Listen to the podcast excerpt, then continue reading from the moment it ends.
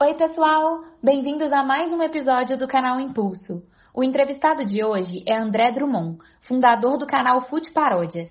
O canal do YouTube foi criado em janeiro de 2017 e conta com mais de 8 milhões de inscritos e mais de 1 bilhão de visualizações. Ao longo da entrevista, André conta por que decidiu abrir um canal onde uniria a música e o futebol e como o negócio cresceu tanto nos últimos anos. Não esqueça de nos seguir no Spotify, YouTube e no Instagram BE Impulso. Vamos lá?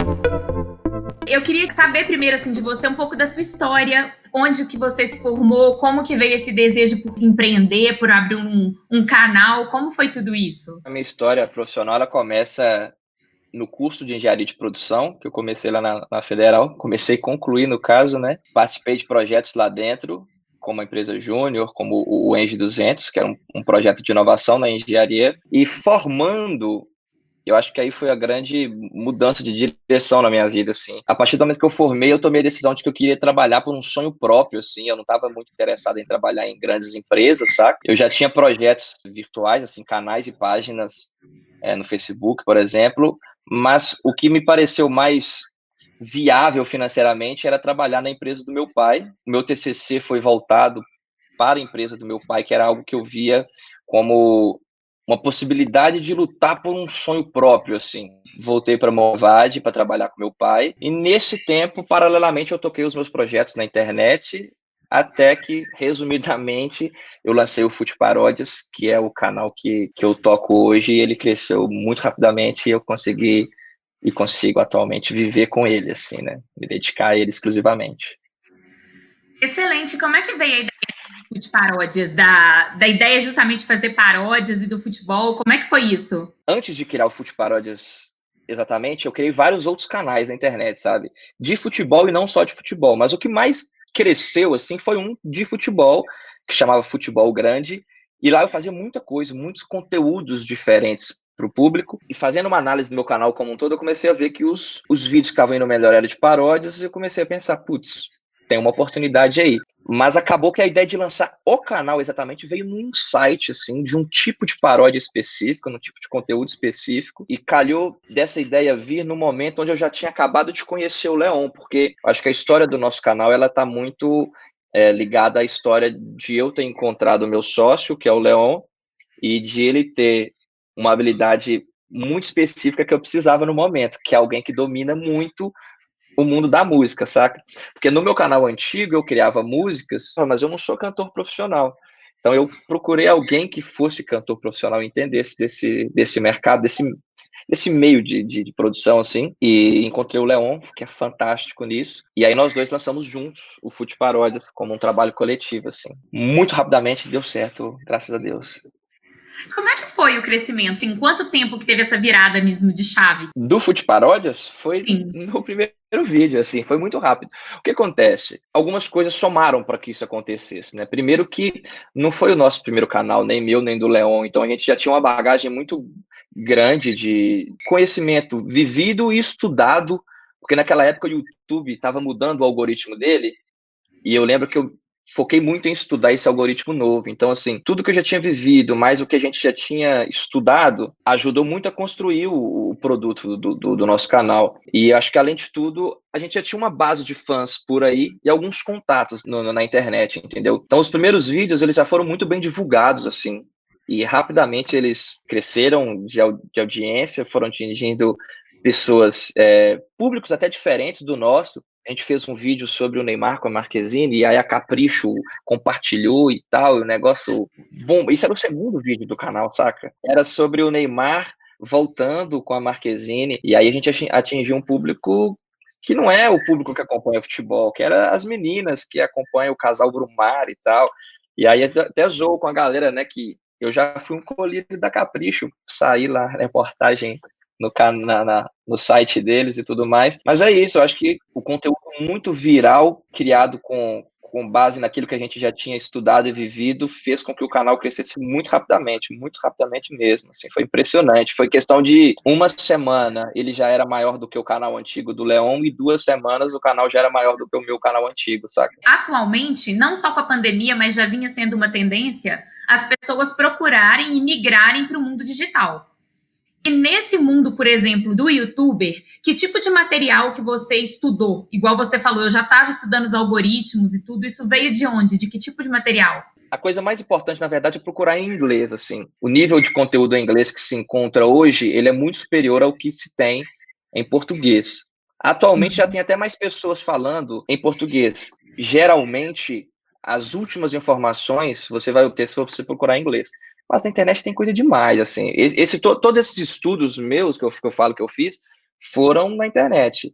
É, hum. alguns em artigos, que eram algo, algo mais técnico, e outros até no YouTube mesmo, que tinha é, próprio youtuber, por exemplo, falando sobre a plataforma, né? E eu diria que foi mais do que suficiente. Quer dizer, não diria que foi mais do que suficiente, não. Gostaria de ter mais informações, mas foi o que eu precisava e, e funcionou. É, porque acontece que foi muito do que te guiou, né? Para você poder abrir o seu canal já com estratégia. Exatamente, exatamente. E desde que vocês abriram, vocês mantiveram a mesma frequência? Como é que foi? Vocês abriram só vocês dois? Ou tinha mais alguém com vocês? Quando a gente lançou o nosso canal, éramos só eu e o Leon a frequência do canal ele se manteve basicamente a mesma desde o início, assim, de postagens, saca? Vídeos toda terça e toda sexta. O que que acontece? A, grande dificuldade do nosso canal é que a gente fica, às vezes, refém do que está acontecendo no cenário do futebol. Então, tipo, eu não posso lançar todo vídeo todo dia, porque senão eu vou ter que fazer vídeos sobre temas fracos, assim. Aí o algoritmo do, do YouTube, ele penaliza muito o seu canal se você solta um vídeo ruim. Essa é uma das coisas que eu estudei, por exemplo. Canais às vezes obtiveram mais sucesso diminuindo o número de postagens, em vez de tentar fazer conteúdo todo dia e conteúdo mais ou menos. Então a gente fica dependente do mundo do futebol fornecer pra gente assunto para falar sobre, saca? Mas a gente percebeu que em momentos onde há algo muito grande no futebol, a gente consegue lançar mais que é tipo Copa do Mundo, que é tipo Champions League, igual foi a última Champions League, que foi toda é, muito junta num período só. O nosso futuro é esse, assim, é seguir com dois conteúdos semanais e alguns extras quando houver é, espaço. E você falou assim, o YouTube ele penaliza vídeos é, fracos, no sentido vídeos fracos o YouTube entende como pouca pouca visualização, pouco engajamento. O principal parâmetro que o YouTube olha hoje é retenção. A partir do momento que as pessoas entrarem em contato com aquele vídeo, o quanto ela ficou assistindo aquele vídeo. Hoje, na verdade, tem até um segundo parâmetro que está sendo importante, assim, que é a taxa de cliques quando o vídeo aparece. Ou seja, se a sua capinha, né, a thumbnail e o seu título são atrativos para o público para ele entrar naquele vídeo.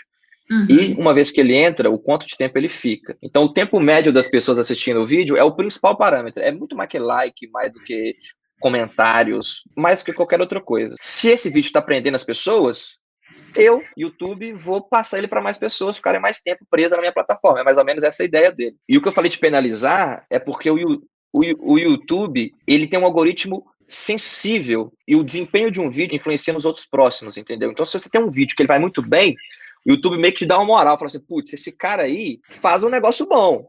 O outro vídeo, antes mesmo de o YouTube ver a reação da galera, o YouTube já vai dar uma forcinha para ele, entendeu? Putz, o próximo vídeo vai ser bom. É meio que assim que a gente consegue surfar na onda do algoritmo e ter, tipo, números grandes de visualização, porque a gente está sempre atrás de lançar um vídeo excepcional atrás do outro. Nem sempre a gente consegue. E aí, quando não consegue, é a maré ruim. Que aí o YouTube olha para esse vídeo, putz, cara, o cara tá criando conteúdo ruim. Aí o próximo vídeo naturalmente já vai ter um alcance menor, entendeu? O YouTube vai te penalizar por ter soltado um conteúdo ruim. É mais ou menos essa. Esse é o funcionamento básico do algoritmo. O que, que você diria para alguém que hoje quer empreender? Vai atrás. vai atrás, saca? O que mais me fez ir atrás disso foi um texto que eu li na internet, era, era uma pessoa falando que ela fez uma entrevista, alguma coisa assim, com várias pessoas no leito de morte. Perguntava, você se arrepende de alguma coisa na vida e tal? E muitas delas falavam assim, ah, me arrependo de não ter tentado alguma coisa, não ter tentado aquilo que eu queria naquela época. E eu acho que o mais importante é isso, entendeu? Dar uma chance pro seu sonho. E bom, se não der certo, você tem outros, outros caminhos nessa vida ainda, entendeu? Eu só acho que você nunca pode desistir de uma ideia sem nem tentar colocar o negócio em prática. E principalmente para quem for entrar nesse mundo do YouTube, de youtuber, você diria o quê? Estude os algoritmos ou o que em relação aos contatos das pessoas? No mundo do YouTube, exatamente, eu diria, estude e coloque em prática o mais rápido que você puder, que você só vai aprender de verdade testando e vivendo o negócio, saca? Eu acho que mais do que eu ter estudado e estudo do algoritmo que eu estudei, o mais importante para mim, por exemplo, foi ter tido outros canais, experimentado várias coisas. E, e é o que eu falo para as pessoas. Muitas têm medo de colocar o negócio na internet e ficam querendo pensar no melhor possível, na melhor ideia possível, em como fazer o vídeo do melhor jeito possível, sabe? Eu acho que isso só atrasa. O ideal é colocar em prática logo de cara, sentir a resposta da galera, perguntar para os amigos, assim, que são os primeiros que vão ter contato com o negócio, se está legal, o que, é que dá para mudar, o que, é que dá para mexer. Depois vai começar a criar uma base ali de seguidores, mesmo que pequena, mas já fora dos seus amigos, e essa galera vai começar a falar sem você nem pedir. Então o pessoal vai te xingar alguma coisa que você fez errado, vai elogiar alguma coisa que você mexeu ali, ficou bom isso, ficou ruim aquilo. Porque na verdade esses caras vão estar mais interessados no seu conteúdo do que seus amigos, né? Os amigos são tipo os incentivadores iniciais, assim. Público real é fora do seu grupo de amizades. E esse público ele vai te dar até toques mais sinceros, assim. E a partir disso você vai desenvolvendo o seu produto, o seu projeto. Você sentiu que o curso em si, ele te direcionou ou ele te ajudou na hora de empreender? o curso de, engenharia de produção ele é amplo, né? Então ele, ele meio que aborda a parte de gestão de, de pessoas, gestão de, de empresas e tudo mais. Mas eu acho que assim dentro da, da UFMG o principal para mim foram os projetos lá dentro, mais do que as aulas em si. Então, por exemplo, se você perguntar o seu curso eu respondo, influenciou mais pouco, mas se você me perguntar sobre a importância da UFMG, por exemplo, eu diria que é maior. Eu participei de coisas que foram para mim muito relevantes, muito relevantes. Você consegue citar algumas? Basicamente, a empresa Júnior, de engenharia de produção e engenharia mecânica, que é a PJ, e o ENG 200, que foi o programa de inovação na educação e engenharia que eu participei lá. A empresa Júnior, principalmente. Eu tenho muito na minha cabeça os dois anos que foram mais é, enriquecedores para mim, e um deles foi o segundo ano meu de empresa Júnior, onde eu fui diretor de marketing, e o outro ano é o ano do meu intercâmbio. Mas esse ano da empresa júnior que eu falo, eu acho que eu consigo notar claramente como eu comecei o ano e como eu terminei, assim, o quanto eu me desenvolvi. Você é muito jovem ali, com 20, acho que eu tinha 20 anos, não sei. Você já tem uma responsabilidade de tocar uma empresa, por mais que seja uma empresa só de alunos, é uma empresa que faz projetos, gera receita relativamente alta, assim, e uhum. você tem que gerenciar várias pessoas e, e, os projetos que a empresa executa. A empresa Júnior é algo excepcional. E o Ente 200 foi um projeto muito bacana também, que ele, na verdade, ele trabalhava como a escola poderia se preparar para formar engenheiros é, do futuro, engenheiros melhores. Inclusive, abordava esse tema também do empreendedorismo de alguma forma, que a universidade deveria ajudar a fomentar mais o empreendedorismo do que ela fa fazia na época. Era, era um, pro, um, projeto encabeçado pelo professor Alessandro, que na época ele era o vice-diretor da Escola de Engenharia, e ele pegava exemplos de universidades externas é, estrangeiras, né? Nos Estados Unidos tem algumas universidades bem inovadoras e a gente procurava ver como a gente poderia tornar o ensino de engenharia mais atrativo uhum. e capaz de formar profissionais mais completos, mais preparados para o futuro. Nós tivemos esse ano, né? Desde março a gente está enfrentando essa pandemia. O seu negócio, ele é mais assim, ele é um negócio no YouTube, você faz vídeos. Como que foi a adaptação nessa época de pandemia e o Food Paródia sentiu de alguma forma não abalou o, o canal em si? A pandemia afetou todo mundo e afetou a gente também. Mesmo que a gente produza conteúdo para a internet e a gente não precisa estar em contato físico, por exemplo, eu e o Leon para produzir os, os, conteúdos, a gente foi afetado. A gente, a gente também trabalha não só com a presença na internet, a gente faz shows, participa de eventos, sabe? Essas fontes de receita, elas secaram rapidamente. Todos os eventos acabaram, os shows foram cancelados ou adiados. A gente sofreu por aí. Pelo lado do conteúdo de futebol, do que a gente criava para a internet, a gente também foi afetado, porque o futebol acabou. Como é que você vai falar de futebol se não tem futebol? Pelo menos, no nosso caso, a gente tem que soltar dois vídeos de três minutos por semana. Eu, eu olhava para os canais de TV e aí eu via, putz, se eu tô sofrendo, esses caras estão sofrendo muito mais, porque eles tinham que falar de nada com nada durante dois meses, sabe? Foram dois meses sem futebol nenhum. E outros meses, ao redor desses dois meses, que tiveram algumas ligas funcionando e outras não. A gente acabou tendo que ser criativo para criar conteúdo. Então a gente, a gente lançou uma paródia que chamava E se os jogadores fossem pokémons? E a gente fez comparações. A gente teve que falar de temas atemporais, temas genéricos, porque não tinha jogo nenhum acontecendo. Uhum. Deu para levar o canal, mas o, o que a gente sentiu é que os vídeos eles eram, eles eram menos interessantes para o público do que você falar do jogo que o Neymar fez um gol no final da partida. É muito mais interessante a gente falar de algum acontecimento épico do futebol que acabou de acontecer, igual teve agora o 5 a 1 do Flamengo em cima do Corinthians, do que ficar criando esses temas mais genéricos e tal. E de uma forma geral, eu senti que o público, pelo fato do futebol ter parado, o interesse do público pelo futebol de uma forma geral diminuiu também, entendeu? Então, uhum. não só no nosso canal, mas todos os outros canais, eles deram uma queda de, de alcance, de engajamento, de visualizações, mas depois a gente conseguiu superar agora que a gente ainda está meio que nessa situação de pandemia, mas agora que o futebol voltou, né? E para além do business dos vídeos, vocês estão exatamente com o quê? Vocês, têm, vocês faziam os shows, vocês tinham também produtos, não tinham já do Food Parodies? A gente tem os nossos shows e participações em evento, porque às uhum. vezes nem só a gente tem o produto show. Quando, quando, se é influenciador, a própria presença no evento e cobertura nos stories já é algo que as empresas é, procuram, entendeu? Os produtos a gente teve por um tempo, a gente cortou agora, a gente está estudando é uma reentrada nesse mercado, mas de uma forma mais, mais bem feita. A gente tem patrocínios como a gente hoje a gente é patrocinado pela Puma. Temos também os anúncios na internet, né, que é o principal a principal fonte de receita na verdade, tanto pelo AdSense do próprio YouTube quanto publicidade paga diretamente. Uma empresa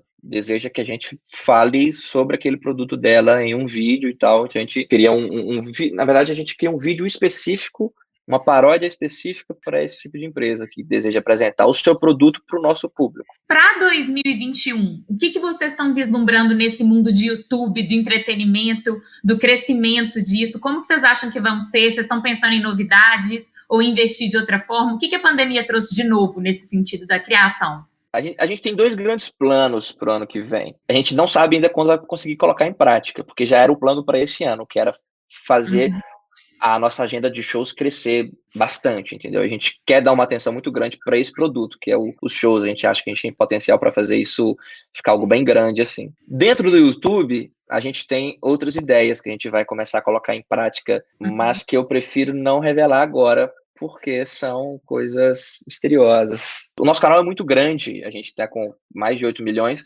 mas a nossa força pessoal, Dezão e Leão, não é do tamanho do canal ainda pelo fato de a gente não aparecer nos vídeos e, e, ter essa coisa toda. Então a gente tem alguns projetos que vão nesse caminho aí e outros projetos que vão no outro caminho também. Hoje o principal público de vocês é qual faixa etária, mais ou menos? Ah, é principalmente de 6 a 13 anos ali. É engraçado porque, assim, sendo sincero, a gente nunca mirou esse público. O canal surgiu para atingir eu, meus amigos, era isso. Só que esse público foi atingido, e é bom para a gente ter um público forte numa faixa etária específica, porque aí os anunciantes sabem também que a gente conversa com esse público específico e, e vai optar por anunciar na gente em vez de em outros canais, entendeu? O que, que você diria, assim, que foi um grande desafio e, e talvez vocês acham que vai ser um desafio futuro e que foi para o crescimento? Eu acho que desde o início e até agora, é, é, é, é a maior dificuldade nossa, assim, que a gente tenta, o problema que a gente tenta trabalhar toda semana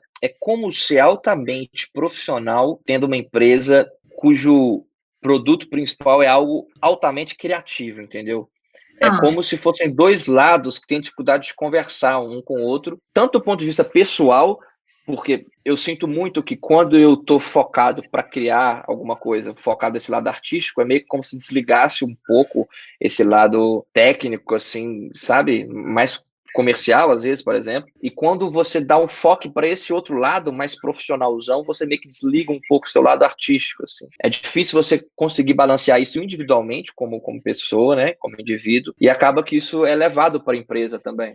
Principalmente por ser uma empresa pequena, onde uma empresa pequena em número de funcionários, né? De alguma forma, tudo ainda passa por nós, assim, por mim, pelo Leon, sabe? A gente já conseguiu se estruturar, trazendo mais pessoas para nossa equipe, mas eu acho que de longo prazo a ideia é conseguir criar uma equipe mais robusta e que consiga trabalhar alguns aspectos da empresa, como o lado comercial, é o lado de marketing, mais é, descolado um pouco da parte criativa, entendeu? Esse é o grande desafio, eu diria. Que tipo de canal ou que tipo de pessoa empreendedor que te inspira até para alguns dos negócios e da força que você tem que ter para poder ter seu negócio? Eu teria dificuldade em elencar um, um youtuber ou até um empreendedor fora do YouTube que me, influenciou mais do que outros, assim, sabe? Mas o que me influencia sempre é, é, é, ver no YouTube e em outras redes pessoas jovens conseguindo crescer rapidamente e entregando conteúdo legal. Eu acho que isso é o que mais inspira. inspira. Você vê que você não precisa, sei lá, igual um médico, você não precisa estudar seis anos para colocar o negócio em prática, entendeu? Tá